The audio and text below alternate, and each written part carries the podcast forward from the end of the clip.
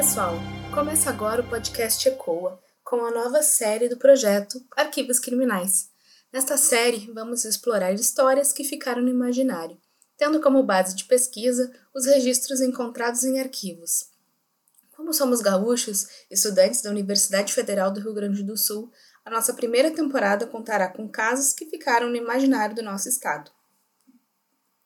Se você que está nos ouvindo souber de algum caso parecido que queira nos indicar, algum caso que tenha ficado no imaginário da sua cidade, deixe seu comentário nas nossas redes sociais.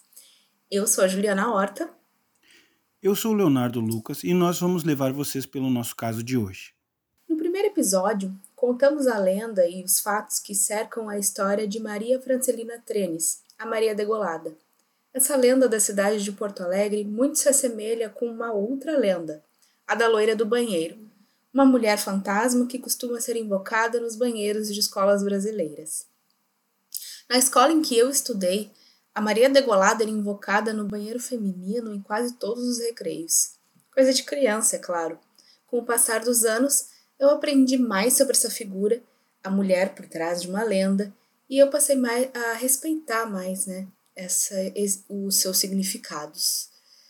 As lendas envolvendo mulheres fantasmas são muito comuns no mundo inteiro. Vide a loira do banheiro, a loira do espelho, a noiva cadáver, a noiva fantasma, a mulher da estrada, entre tantas outras. Geralmente essas lendas envolvem mulheres jovens que foram abandonadas por seus companheiros ou que foram mortas por eles e que por conta disso, então, elas vagam pelo mundo dos vivos à procura de vingança. Bom, o nosso caso de hoje é uma dessas lendas. Situada no município de Osório, no litoral do Rio Grande do Sul, a Lagoa dos Barros possui uma área de 90.035 km. Suas águas turvas são paisagens para quem cruza a BR-290, rumo às praias do litoral gaúcho. Também é visitada por pescadores que tiram dela seu sustento, e praticantes de esportes náuticos. Mas a Lagoa dos Barros também é cercada de mistérios e lendas. Uma delas diz que existe uma cidade submersa no fundo de suas águas. Outra diz que uma jovem mulher, usando vestido branco, vaga pela BR-290, às margens da lagoa, pedindo caronas a caminhoneiros e assustando os moradores da região. A noiva da lagoa, como ficou conhecida, tem uma história real e trágica. Em 18 de agosto de 1940, Maria Luísa Hausley, de 17 anos, e Heinz Werner João Schemelen, de 19 anos, dois jovens de classe média, filhos de famílias germânicas influentes na sociedade porto-alegrense, se encontraram em um baile estudantil da sociedade germânica. Os dois haviam sido namorados, mas Maria Luísa decidiu terminar o relacionamento, por conta de um comportamento de Heinz. Naquela noite, segundo testemunhas, eles saíram juntos do baile, de carro em direção a Monte Serra, bairro de Porto Alegre. Estacionados em frente ao Instituto Porto Alegre, IPA, o casal teve uma briga motivada por ciúmes do rapaz, que atirou no peito da ex-namorada. Para esconder o corpo, ele dirigiu até a lagoa, amarrou tijolos no corpo de Maria Luísa e o atirou na Lagoa dos Barros. Em seguida, Hens retornou a Porto Alegre e, na tentativa de criar uma outra versão para o crime, atirou em si mesmo. O caso foi amplamente explorado pela mídia gaúcha da época, principalmente pelos jornais Correio do Povo, Diário de Notícias e vida policial, o que deu mais visibilidade ao crime e margem ao imaginário da sociedade. Esses jornais podem ser acessados no acervo do Arquivo Histórico de Porto Alegre Moisés Velhinho. Já no arquivo do Memorial do Judiciário do Rio Grande do Sul, se encontram então dois volumes do processo criminal deste caso. Então, vamos aos arquivos. Segundo os jornais, Heinz foi interrogado ainda no hospital dando a versão de que Maria Luísa atirou nele e depois cometeu suicídio. Assustado, ele então jogou o corpo da jovem na lagoa, pois já estavam a caminho do litoral. Porém, as declarações do rapaz não condiziam com as evidências e o processo, então, foi para o tribunal do júri. Segundo a perícia, Heinz planejou a morte de Maria Luísa. Ele a sequestrou, tentou estuprá-la e depois a matou com um tiro quando a moça mostrou resistência. Os tijolos e as cordas utilizadas foram previamente colocados no carro. Porém, os crimes de sequestro e estupro não foram aceitos como agravante do processo. Esse foi mais um caso em que a moral e a sanidade da vítima foram colocadas em xeque, né, como forma de aumentar ou diminuir a pena do seu assassino. No volume 3 do processo criminal, folha 137, há um atestado assinado pelo médico que tratava a vítima, afirmando que esta não sofria de nenhuma doença mental e que, portanto, não poderia ser suicida. Foi questionado também no inquérito se a vítima mantinha relações sexuais com o réu, pois neste caso não poderia ter ocorrido um estupro. Uma das provas usadas pela acusação no processo foi a carta de Maria Luísa, traduzida do alemão para o português pelo tradutor juramentado Armando Gomes Ferreira. Leremos a carta a seguir. Querido Heinz, eu desejei escrever-te esta carta para poupar, a nós os dois, um entendimento pessoal.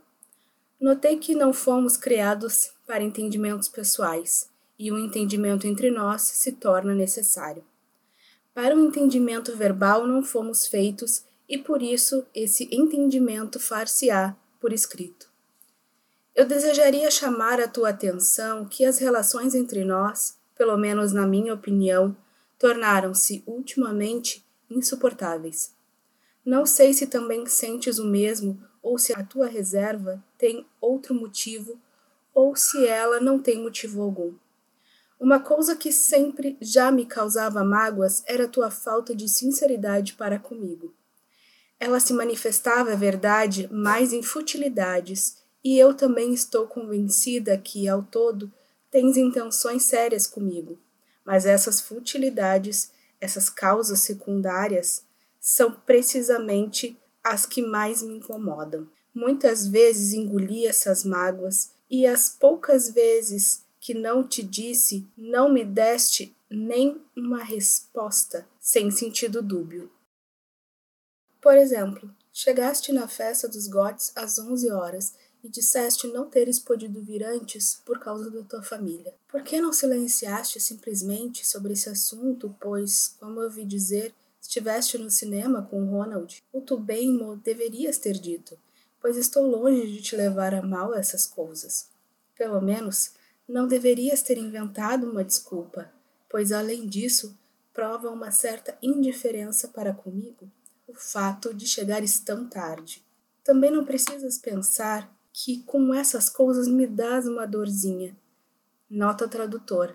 A palavra dorzinha está escrita em vernáculo. Talvez que no primeiro momento sim, mas eu me sobreponho a isso no devido tempo, como bem deves ter notado. E além de tudo, o tempo deixa-me indiferente às suscetibilidades dessa sorte. E seria triste se entre nós surgisse indiferença, pois ela poria um fim a tudo. Aquilo é apenas um exemplo que citei para esclarecer-te o que penso. Eu me sobreponho a quaisquer espécie de mentira, mas essas pequenas inverdades desnecessárias, essas desculpas e também a tentativa de te apresentares melhor do que és, dão-me motivos para duvidar, nesse ponto, do teu verdadeiro caráter. Aliás, não te conheço bem, porque nada sei a teu respeito. Pudeste, ao que tudo parece, desabafar até agora coração apenas com a Lore. Tanto quanto sei, ela é a única pessoa a quem tu te podes abrir. Antigamente, eu sempre me zangava quando ela me contava que tu lhe disseras tudo. Agora admiro-me disso, pois tu fazes tudo sem que alguém tenha uma ideia do que tens em vista do que pensas e do que sentes. Talvez eu também tenha te incomodado algumas vezes, e neste caso, peço-te mo dizeres. Em todo caso, nada te ocultei, e só contribuí para que estejamos pagos. Espero que compreendas devidamente esta carta. Eu aguardo uma resposta clara, uma declaração sem sentido dúbio. Até lá, fica meu amor, tua Lizinha. Querido Heinz, eu desejo dizer-te uma coisa por escrito, porque verbalmente isso muito me pesaria e porque dessa maneira poderás também refletir melhor. Como nós ambos já notamos, as nossas relações não são mais as mesmas de outrora.